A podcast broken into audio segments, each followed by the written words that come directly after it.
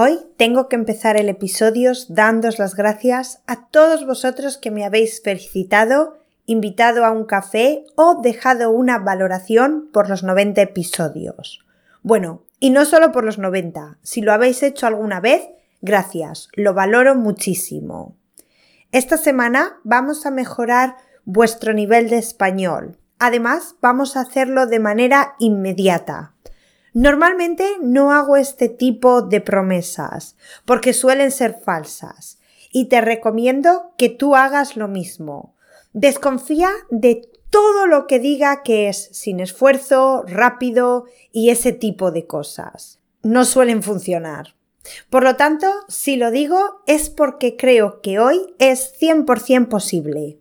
Si estás escuchando este podcast, supongo que ya tienes cierto nivel de español y sabes los conceptos que te voy a explicar, por lo que solo tienes que aprender la frase que diríamos los nativos en estas situaciones para que tu nivel aumente.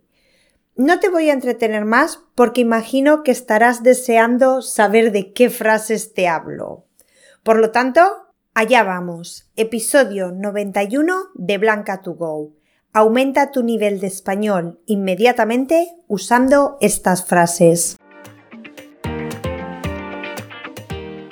Como ya te he dicho, te voy a dar unas frases básicas, unas maneras que tenemos de explicar o describir una situación y luego te voy a dar la frase que los nativos usaríamos en cada caso. Lo que vamos a ver son modismos, que no son más que expresiones que tenemos que usar tal cual y saber su significado, porque si nos paramos a analizarlas palabra por palabra, no tienen ningún sentido. Antes de empezar a verlos, una advertencia. Hay muchos modismos que son usados en regiones específicas y fuera de esas regiones no se entienden. Los que yo he elegido para comentar contigo hoy son modismos que se entienden en toda España. He intentado usar modismos nacionales para que no tengas problemas, pero solo puedo hablar por España, Probablemente si visitas otros países hispanohablantes van a usar otros modismos y posiblemente no reconozcan estos de este episodio. Vale, aclarado esto, vamos con los modismos de hoy. La primera situación es cuando hemos tenido una noche terrible, en la que no hemos dormido nada o hemos dormido más bien poco. Podemos decir he dormido mal o no he dormido, incluso no he dormido nada. Pero un nativo probablemente diga no he pegado ojo.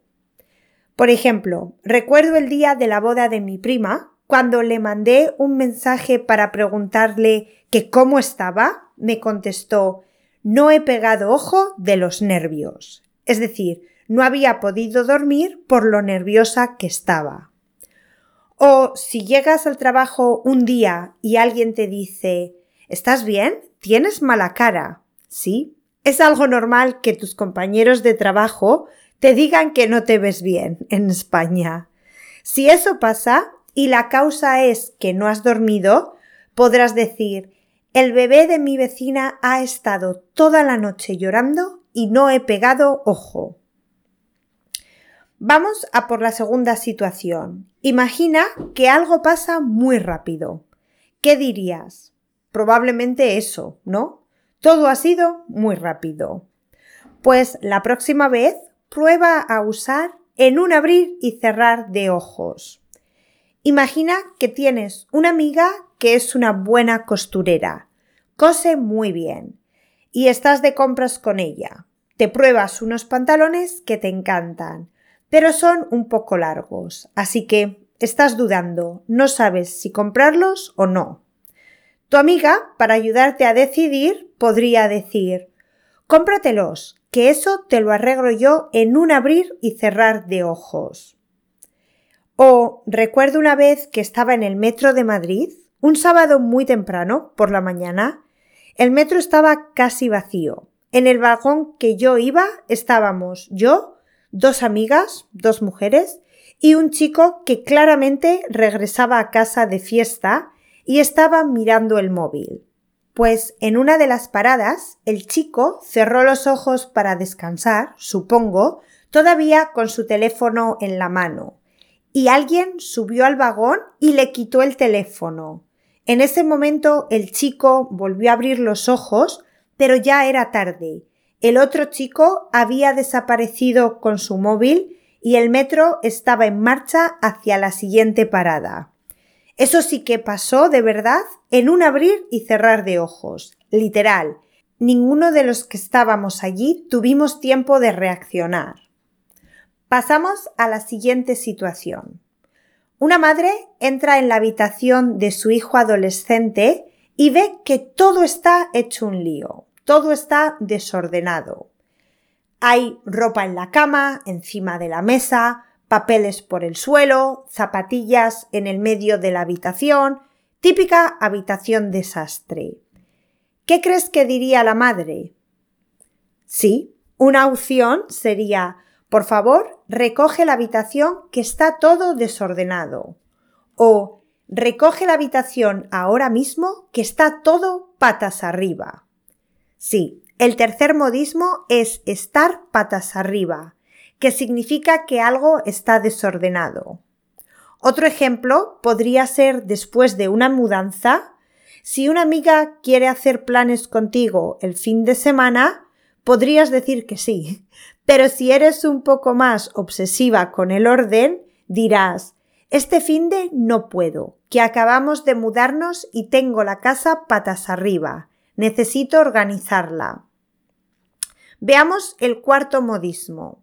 El cuarto modismo lo usamos para decir que alguien tiene suerte. En España, para indicar eso, decimos que alguien tiene una flor en el culo.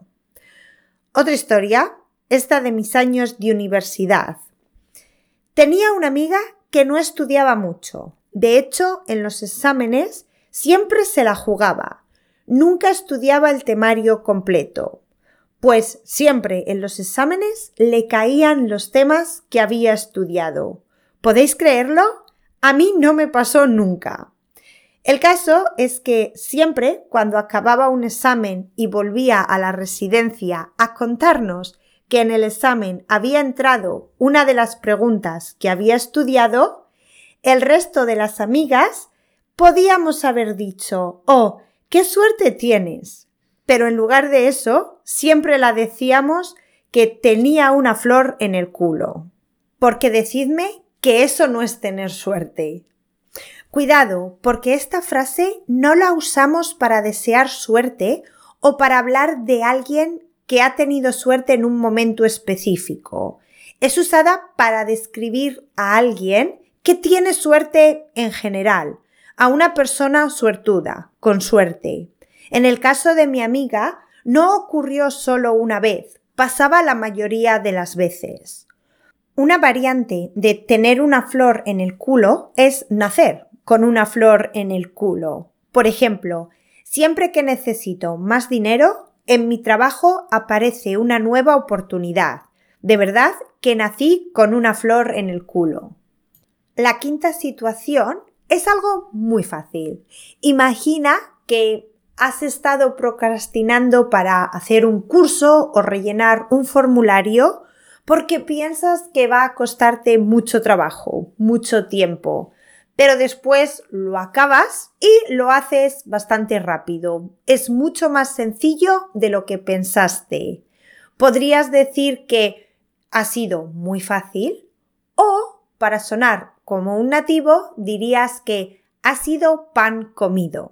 El otro modismo que se usa para decir que algo es muy fácil es coser y cantar. Por ejemplo, imagina que vas a una entrevista de trabajo y te sale genial. Después, cuando te llamen para ofrecerte el trabajo y se lo cuentes a tus amigos, dirás, conseguir el trabajo ha sido coser y cantar. Vamos a ver ahora si puedo mantenerlo.